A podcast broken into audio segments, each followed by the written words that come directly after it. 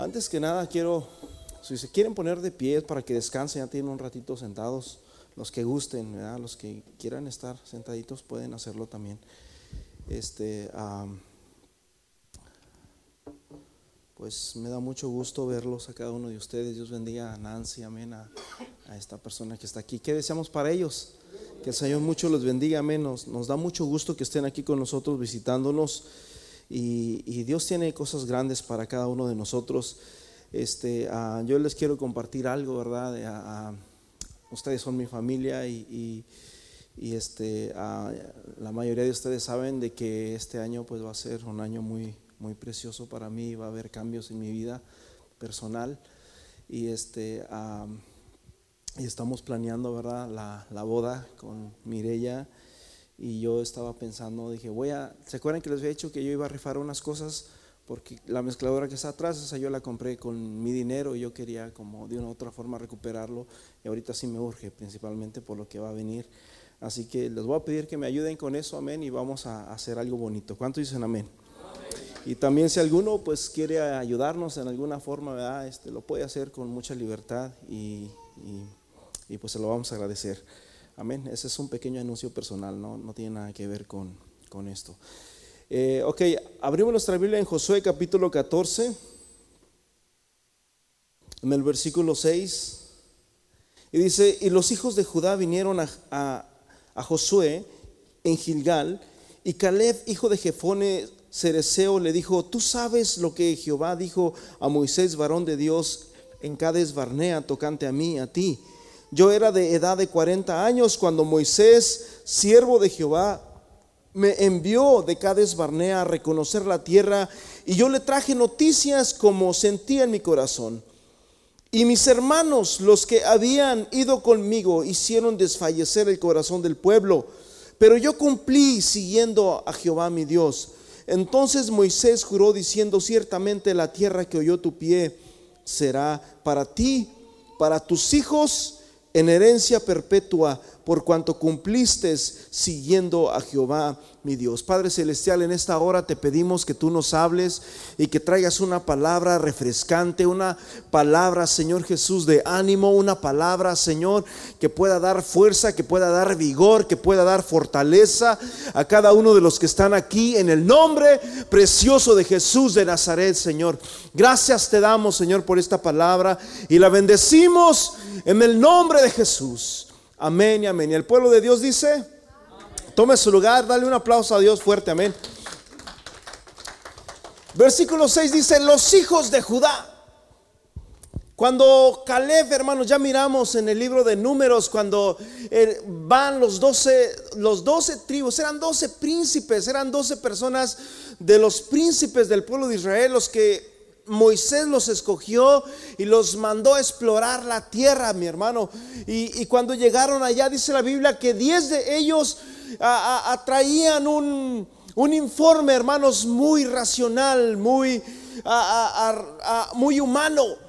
Y empezaron a decir, no, no podremos, nosotros, ese es un pueblo muy grande, nosotros somos muy chicos. Y empezaron a meter desánimo al pueblo de tal manera que el pueblo se desanimó. Qué triste, hermanos, cuando alguien mete desánimo. Paz de Cristo. Y después, hermanos, podemos ver cómo Dios atestigua en cuestión, ¿verdad?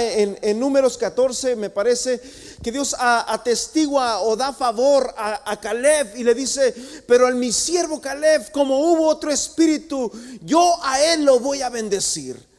Y, vemos cómo de todas las personas que salieron de Egipto, todos murieron en el desierto, menos un hombre que se llamaba Caleb y Josué. Amén. Pero lo que lo precioso de aquí dice, los hijos de quién? De Judá. ¿Por qué? Porque Caleb pertenecía, mi hermanos, a la tribu de quién? De Judá. Es bien importante que entendamos esto, mi hermanos. La tribu de Judá, ellos no se conformaron con estar juntos ahí. Ellos dijeron, nosotros vamos a conquistar algo nuevo para nosotros. Nosotros queremos tener nuestras propias batallas, nuestras propias victorias, nuestras propias casas. Nosotros no queremos vivir arrimados allí con, con, con el pueblo de Israel. Nosotros queremos ese monte porque Dios está con nosotros. Y de esa manera, mi hermanos, fue que el Señor le dijo, hermanos, a Moisés, el Señor le dijo a Caleb que ese monte que él había pisado con sus pies iba a ser de él. Caleb, mis hermanos pasaron 40 años, Caleb ya tenía 45 años, tenía 50 años y Caleb miraba el monte y decía, ese monte es mío. Dios dijo que ese monte es mío. Llegó 60 años, 20 años después y Caleb decía, ese monte es mío. Y les decía a sus hijos, ya de 20 años que habían nacido, ese monte que está allá, Dios dijo que me lo va a entregar a nosotros, esta tribu. Y posteriormente, hermanos, duró 80 años. 80 años, 40 años después, Caleb, hermanos, viene allí en Josué capítulo 14, versículo 6. Viene Caleb, hermanos, con Josué y le dice, así como Dios dijo que me iba a dar aquel monte, yo vengo a tomar ese monte, dame este monte, porque yo voy a ir a conquistarlo. Paz Cristo. Todos tenemos un monte, brother, que conquistar. Todos tenemos un Hebrón que conquistar. Y, sabes una cosa, mi hermano, muchas veces pasan los años y pasan los años y seguimos igual, seguimos igual, seguimos igual, seguimos igual. Y, no avanzamos, no avanzamos, no crecemos espiritualmente, no crecemos emocionalmente, no crecemos, hermanos, en, ninguna área, seguimos igual y seguimos igual y pasan los años y, y eres el mismo de siempre. Paz de Cristo. Es tiempo, mi hermano, de empezar a hacer cambios. Es tiempo de empezar a caminar con Dios. Es tiempo de empezar a caminar en el favor de Dios. Porque fiel es el que lo prometió, el cual también lo hará. Amén. Mira, por decirlo así, en, el libro de, de Job capítulo 14, si me lo puede poner ahí la hermana, versículo 4. Dice, ¿quién hará algo limpio de lo inmundo? ¿Se podrá hacer algo limpio de algo inmundo? Nadie. Versículo 5, ya que sus días están determinados, el número de sus meses te es conocido y le has fijado límites para que no pueda pasarlos. Hermanos, Dios ha puesto límites a nuestra vida, Dios ha puesto límites, Dios ha puesto años, hermanos, para que nosotros no, no son nomás para que, para que, oh, ya llega un tiempo en nuestra vida en que ya pasan los años y pasan los años y como que no nos importa ni cosquillas nos hacen, pero qué importante es aquellas personas que dicen, wow, ya se vaya a llegar diciembre, wow, no sigo siendo el mismo, no, no he llegado a lograr mis metas, no, es muy importante todo eso. Paz de Cristo. Es importante crecer espiritualmente y es importante crecer en otros ámbitos también de la vida. Pero es importante, mis hermanos, que tengamos nosotros esto, porque la Biblia dice que Dios ha puesto un número, Dios ha puesto meses, Dios ha puesto años cerca de ti para que traigamos memoria, para que traigamos reflexión, para que luchemos, para que nos esforcemos, para que conquistemos en el nombre de Jesús. Versículo 6 dice, aparta de él tu mirada para que descanse hasta que cumpla su día como jornalero. Ciertamente, dice, si tú lo alabares y él dejara de ser, entre tanto deseará como el jornalero su día. Aleluya. Versículo 7, me, gusta lo que dice el versículo 7, porque si el árbol fuere cortado, aún queda de él la esperanza. Algunos de nosotros sentimos que ya el año, el, árbol ya se cortó, que ya nomás estamos el puro tronco, que ya no podemos hacer nada, que no hay esperanza para nosotros, porque probablemente no, no tenemos un estatus legal en este país, porque probablemente no somos nadie, porque probablemente no, nadie nos conoce, nadie sabe de nosotros, no existimos en este país y, y pensamos que ya no somos nada, pero la Biblia dice, hermanos, que aunque fuere cortado el tronco, queda aún esperanza. Yo no sé cuántos en este día tienen esperanza todavía. Aleluya. ¿Cuántos tienen esperanza? El Salmo 90, versículo a, 12, dice, enséñanos a contar de tal modo nuestros días que traigamos al corazón sabiduría.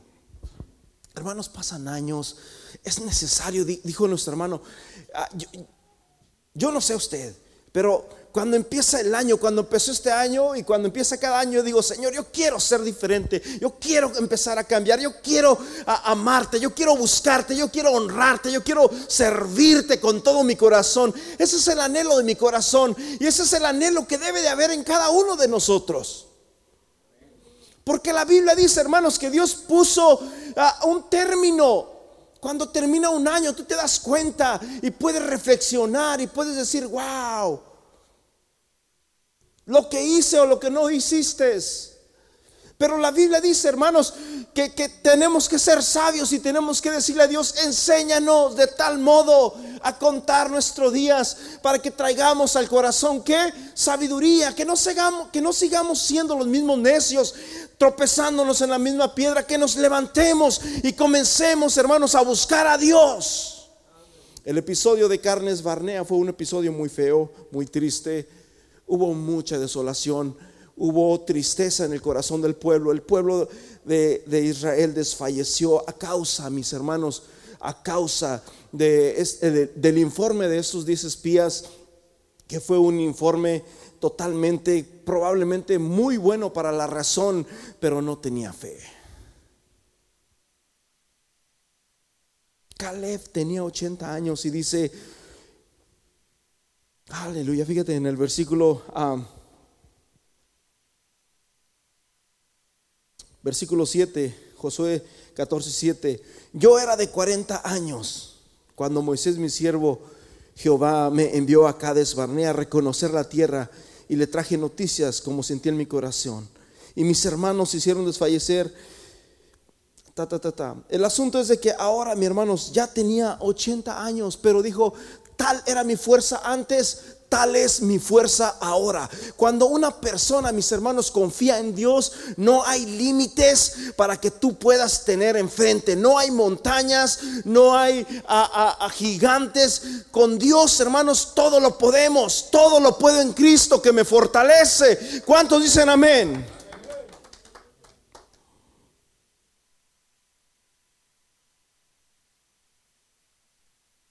Enséñenos a contar nuestros días. ¿Qué has hecho, brother?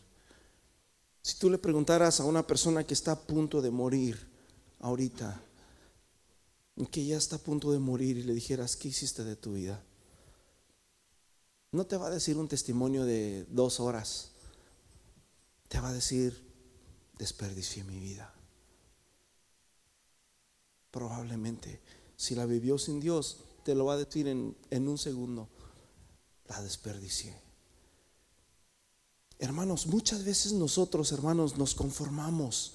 Vivimos en, un mundo, hermanos, sin, sin, sin, sin lucha, sin, no, tenemos ámbito por luchar, por ser mejores, por servir a Dios.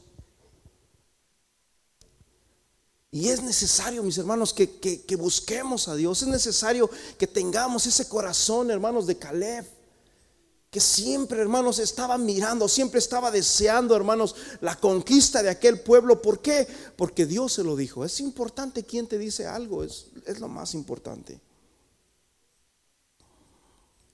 Amén. En el versículo 11 dice, en el versículo 10 dice, en los últimos versículos dice, hoy soy de edad de 80 85 años.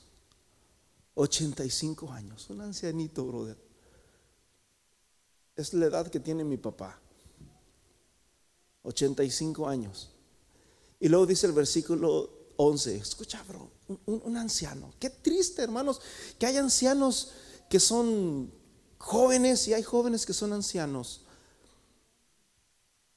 Y mi hijo tira la basura, estoy cansado, no trabaja, no hace nada, pero está cansado el muchacho. No les, jovencitos, es, esos no hay aquí. Esos no hay aquí, ¿ok? Para que no se sientan mal. Un anciano de 85 años. Todavía estoy tan fuerte como en el día que Moisés me envió. ¿Cuál era mi fuerza entonces? Tal es mi fuerza ahora para la guerra y para salir y para entrar. Versículo 12. Dame pues ahora este monte. Aleluya. Del cual el Señor habló aquel día. Escúcheme bien, es importante de que nosotros entendamos quién es el que dice eso. Es bien importante, se escucha, hermano. Yo he escuchado hace muchos años, escuché la historia que me impactó mucho a mi vida. La historia de un, de un soldado raso, un soldado de los más bajos que hay en el ejército. Y resulta, mis hermanos, que se me fue el nombre. Oh, se me fue el nombre del, del guerrero este.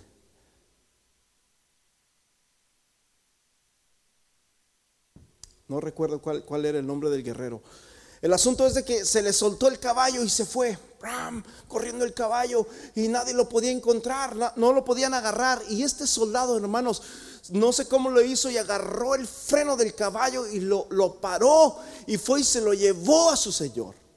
Y cuando llega con el señor, el señor le dice, muy bien, mi capitán. Y aquel era un soldado, era un simple soldado. Y le dice, muy bien, capitán. Y le dice el soldado, ¿quién lo dice? le dice, lo dice, ah, se me olvidó el nombre de, este ejército. Y automáticamente, hermanos, porque él lo estaba diciendo, ya era un capitán. De en un segundo a otro pasó de ser un soldado de los de la última a ser un capitán. Paz de Cristo. Y es bien importante, hermanos, que nosotros entendamos que lo que está escrito aquí en la palabra de Dios, lo dice Dios mismo. Dios habló. Diga conmigo, Dios lo ha dicho. El monte tenía murallas, el monte tenía llanuras, el monte tenía muchos árboles frutales, el monte tenía, hermanos, arroyos, el monte tenía también gigantes allá adentro. Pero este hombre dijo, dame este monte, dame este monte porque yo voy a ir a pelear con él. Gracias, hermanos, a la fuerza de este hombre, allí fue donde se plantó la tribu de Judá en el, en el lugar de Hebrón. Tú ponte a buscar en el mapa, Hebrón, hermanos, es donde está Israel, perdón, es donde está Jerusalén. Es donde, donde es la cuna de David, es donde nació David en Hebrón, de la tribu de Judá. Es donde está Jerusalén, por eso dice el Salmo 121, si no me equivoco, o ciento, se me olvidó, como Jerusalén tiene montes alrededor de ella. Así está el Señor alrededor de su pueblo desde ahora y para siempre. Ese lugar de montes es el que dijo Caleb, yo dame ese pueblo porque yo lo voy a conquistar.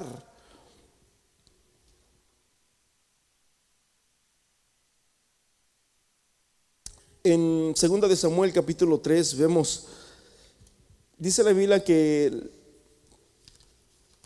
la tribu de, o perdón, a David, la casa de David, así es como lo, dice, me parece. La casa de David y la casa de Saúl dice que tenían problemas, amén, porque Saúl era el rey, pero David ya había sido ungido por rey, porque Saúl había desobedecido a Dios, amén. Y versículo dice, hubo, hubo larga guerra entre la casa de Saúl y la casa de David. ¿Quién era la casa de Saúl?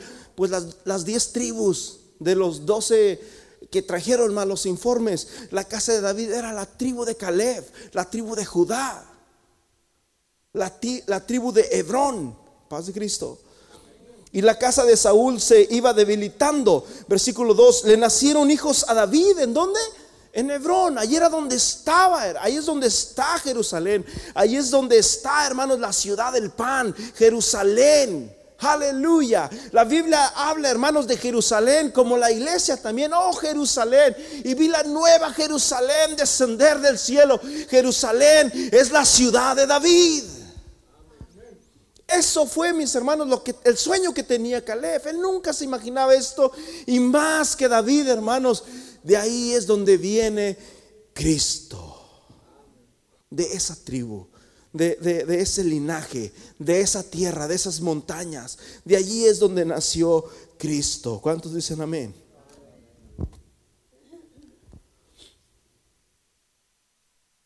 En Colosenses capítulo 1, versículo 10 dice, para que andéis como es digno del Señor, ¿Cuántos andan como es digno?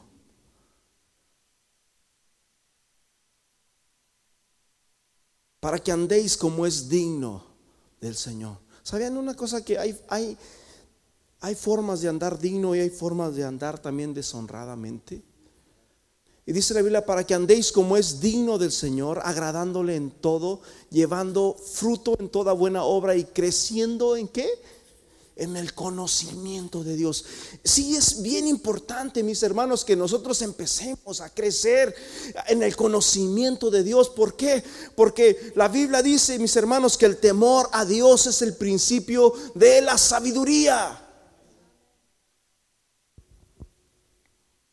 No podemos quedarnos allí, no podemos menguar, tenemos que crecer. La Biblia dice que el justo va de gloria en gloria, de victoria en victoria, de triunfo en triunfo. No podemos tener una mente mediocre para quedarnos en un solo lugar. Tenemos que esforzarnos, mi hermano. ¿Cuál es el Hebrón que tienes que conquistar? ¿Cuál es tu Hebrón? Escúchame bien, tristemente mis hermanos, muchos de nosotros venimos de una tierra donde allá a veces hay gente acá en Estados Unidos que vive mejor en su país que acá en Estados Unidos. ¿Sí? ¿Me escucharon? Tenemos, hermanos, nosotros tenemos la gracia de Dios. La Biblia dice que nosotros somos un pueblo sabio. Y, la palabra de Dios, hermanos, nos da las herramientas para que nosotros podamos luchar y crecer. Este año, mis hermanos, tenemos que ponernos metas. Y una de las primeras metas principales que nosotros debemos de tener es crecer en el Señor, es llevar fruto en Cristo. Si usted no lleva fruto en Dios, mis hermanos, de nada le va a servir. La Biblia dice que el árbol se conoce por su fruto y que no puedes cortar una manzana de, de un mezquite. No puedes arrancar o cortar una fresa de, de un manzano. Cada árbol se conoce por su fruto para que llevéis en toda buena obra y creciendo, ¿dónde? En el conocimiento de Dios. ¿Cuántos quieren crecer? Hermanos, hay muchas cosas. Tenemos que empezar, hermanos, a desarrollarnos. Tenemos que empezar, hermanos, a crecer. Dios quiere hacer cosas grandes en nosotros este año. Amén. Y para eso vamos a necesitar, hermanos, que usted empiece a buscar a Dios y a crecer en Dios. Yo desde niño soñaba, siempre soñaba con gente, con mucha gente, miles de gente. Yo no sabía porque nadie en mi, en mi casa no éramos ni cristianos ni nada. Y yo soñaba que, que yo le, partía gente y aparte de los años he soñado y soñado y soñado. Después de que me convertí o que conocimos el Evangelio, yo, dije, wow, ¿será esto? Y, varios meses atrás volví a soñar, el día de ayer soñé otra vez, eh, de esta noche, soñé mucha gente y mucha gente que ya empezaba el servicio y que ya estábamos los músicos preparados y que teníamos que entrar. Y he soñado con, multitudes, con gente, con mucha gente. Y, yo digo, Señor, ¿por qué? ¿Cuál es el propósito de Dios? Y yo creo que Dios va a hacer algo grande con nosotros. Paz de Cristo. Muchos no están, muchos no han estado y muchos se irán, pero Dios va a hacer cosas grandes con nosotros. Porque mayor es el que está con nosotros que el que está afuera. Amén.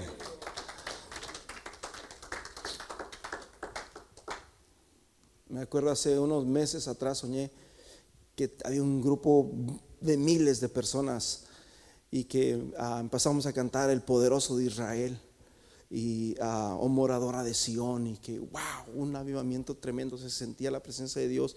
El día de ayer me acuerdo que estábamos atrás, era un edificio grandísimo, súper grande, espacioso y estaba yo atrás, allá como están los hermanos por allá atrás y que ya teníamos que empezar a iniciar el servicio. Era un edificio, como de unos 600, 800 personas.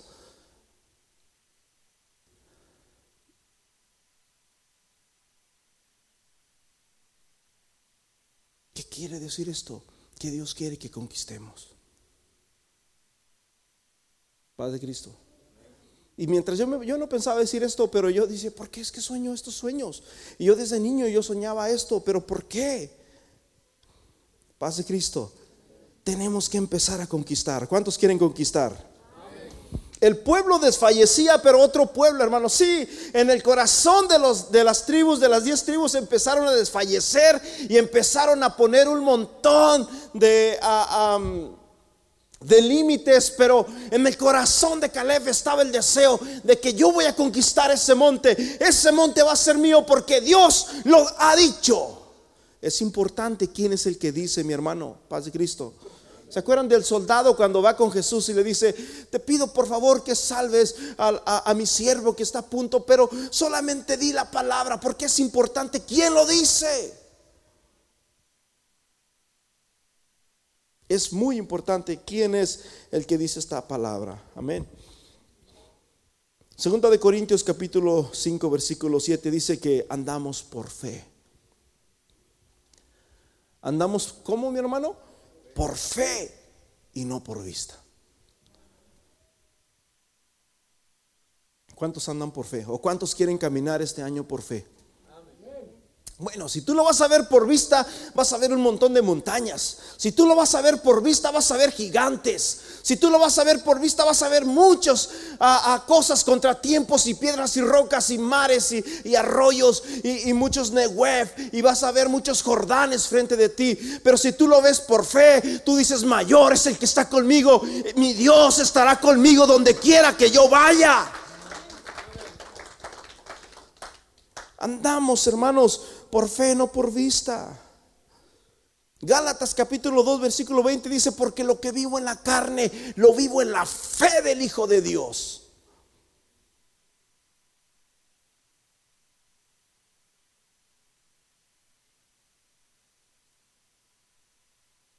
Usted está aquí porque usted es muy valiente. Yo siempre he dicho, nosotros los hispanos somos gente muy valiente. Nos arriesgamos el pellejo para estar acá. Arriesgamos la vida. Somos gente valiente y Dios nos escogió. Dios tuvo misericordia de usted. Dios dijo, tú me eres útil. Yo voy a hacer algo contigo. Pero muchas veces viene Satanás, brother, y, nos hace entrar y nos, nos roba. Porque la Biblia dice, hermanos, que Satanás es el padre de la mentira. La Biblia dice que Satanás no vino sino para robar, matar y destruir. Y lo primero que Satanás quiere robar y matar y destruir son los sueños en tu vida. Es que para ti, todos, para todos, pero para ti no, porque tú, tú no tienes un estatus, porque tú no tienes la familia perfecta. ¿Habrá alguien aquí que tenga la familia perfecta?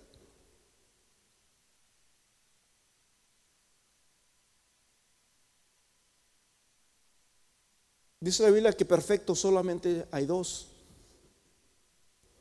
¿Sí? ¿Cuántos perfectos hay? Uno. Solamente hay uno perfecto, mi hermano. Y ese es Dios. Nadie tenemos, todos estamos luchando, todos estamos, hermanos, batallando en diferentes áreas, pero tenemos que levantarnos en la fe de Cristo y empezar, hermanos, a conquistar en el nombre de Jesús. Yo quiero decirle algo a usted y quiero, la idea es, usted se tiene que levantar y tiene que empezar a creer en Jesús. Tienes que empezar a hacer las cosas que no habías hecho antes. La Biblia dice que en Caleb había otro espíritu y Dios mismo lo dice. Por cuanto en él hubo, había otro espíritu. Nosotros ya tenemos que empezar a dejar, hermanos, ese espíritu. Los hispanos tenemos mala fama de llegar siempre tarde. Los hispanos tenemos mala fama, hermanos, de ser impuntuales, de, ser irresponsables, de, de faltar, de etcétera. Tenemos que empezar a romper con eso y empezar a tener otro espíritu. ¿Cuántos dicen amén? Así que, mis hermanos, los invitamos para que usted eh, empiece a conquistar, porque la única forma que vamos a conquistar estas cosas es cuando nosotros empezamos a poner a Dios por delante. Si usted no pone a Dios por delante, mi hermano, se va a dar topes con la pared.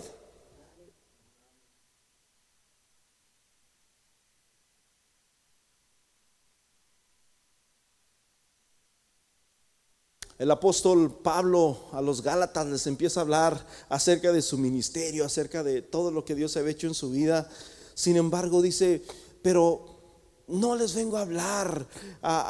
él nunca hablaba como con sabiduría humana, sino a Cristo, dice, y a este crucificado. En Filipenses capítulo 1, versículo 6, dice, y aquel que comenzó la buena obra en vosotros, la perfeccionará hasta el día de Jesucristo.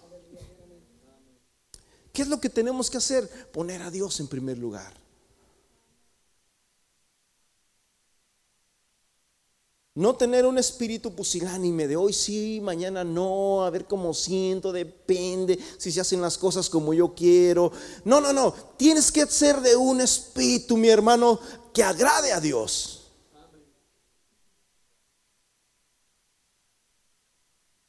Amén. Y si no, no vas a llegar. Aleluya. La duda, hermanos, quita lo valiente. No dejes que te llenen de duda. Que nadie te diga que no llegarás. Paz de Cristo. La Biblia dice, hermanos, que el amor quita o echa fuera. ¿Qué? El temor. Yo les invito, mis hermanos, para que nos unamos, para que creamos, para que crezcamos en Cristo. ¿Cómo lo vamos a hacer? Si usted puede venir a la oración, véngase a la oración. Porque, hermanos, tenemos que crecer en la oración. La oración es muy importante. Dije, si usted puede venir, yo sé que muchos no pueden y no los juzgamos. Pero si usted puede hacerlo, venga. El viernes tenemos servicio. Si usted puede estar aquí, venga y hágalo. Porque Dios mira el corazón que hay en nuestras vidas. En Génesis capítulo 1 vemos nueve veces y Dios dijo. Y Dios dijo. Y es bien importante, hermanos, lo que Dios dice. Escúchame bien lo que te voy a decir. Dios dice, el que busca, ¿el que busca qué? Haya. O sea que si no buscas, brother, no vas a hallar. Si no buscas, van a pasar los años y no vas a hallar. Dios dice, pedid y se os dará. Es que Dios conoce, Dios sabe. No, no, es que Dios dice que si tú no pides, no vas a recibir. Paz de Cristo. Si Dios dice, buscadme y viviréis, entonces hay que buscarlo para vivir. Si Dios dice que siete veces va a caer el justo, pues entonces vamos a levantarnos porque Dios nos va a seguir levantando.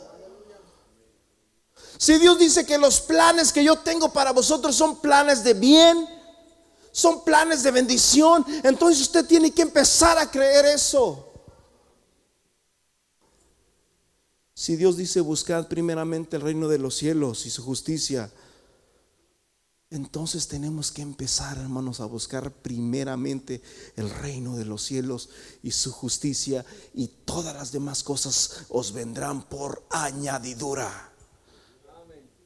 ¿Por qué? Porque Dios lo dice. ¿Sí o no? Mira, Juan capítulo 15, versículo 7. El problema, mis hermanos, es que muchas veces nosotros no agarramos esta herramienta. La Biblia nos habla de muchos, de todos los temas, de todos los temas. Nos habla de juicio, nos habla del amor, nos habla de la gracia de Dios, nos habla, mis hermanos, acerca de las promesas que, que, que Dios ha preparado para nosotros. Dice, si permaneceres en mí y mis palabras permanecen en vosotros, ¿qué dice? Pedid todo lo que queréis ¿Y os será qué? Pero ¿cuál es la clave? ¿Permanecer en quién?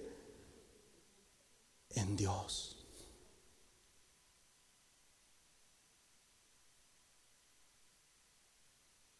Si permaneceres en mí y mis palabras permanecen en vosotros, dice, pedid todo lo que quisierais y os será qué? Hecho. Cuando nosotros lo hacemos, yo no lo estoy diciendo, mi hermano, esto no es algo que, yo lo estoy hablando de mi corazón, Jesús lo dijo. En el Salmo 2.8 dice, pídeme y te daré por herencia las naciones y como posesión tuya los confines de la tierra. ¿Qué hubiera pasado si Caleb no le pide a Josué Hebrón?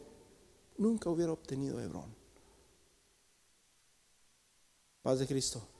Hubiera estado la tribu de Israel allá arrimadas, de por sí que tienen problemas, hermano. Imagínate ahí todos juntos. ¿Cuántos quieren pedir?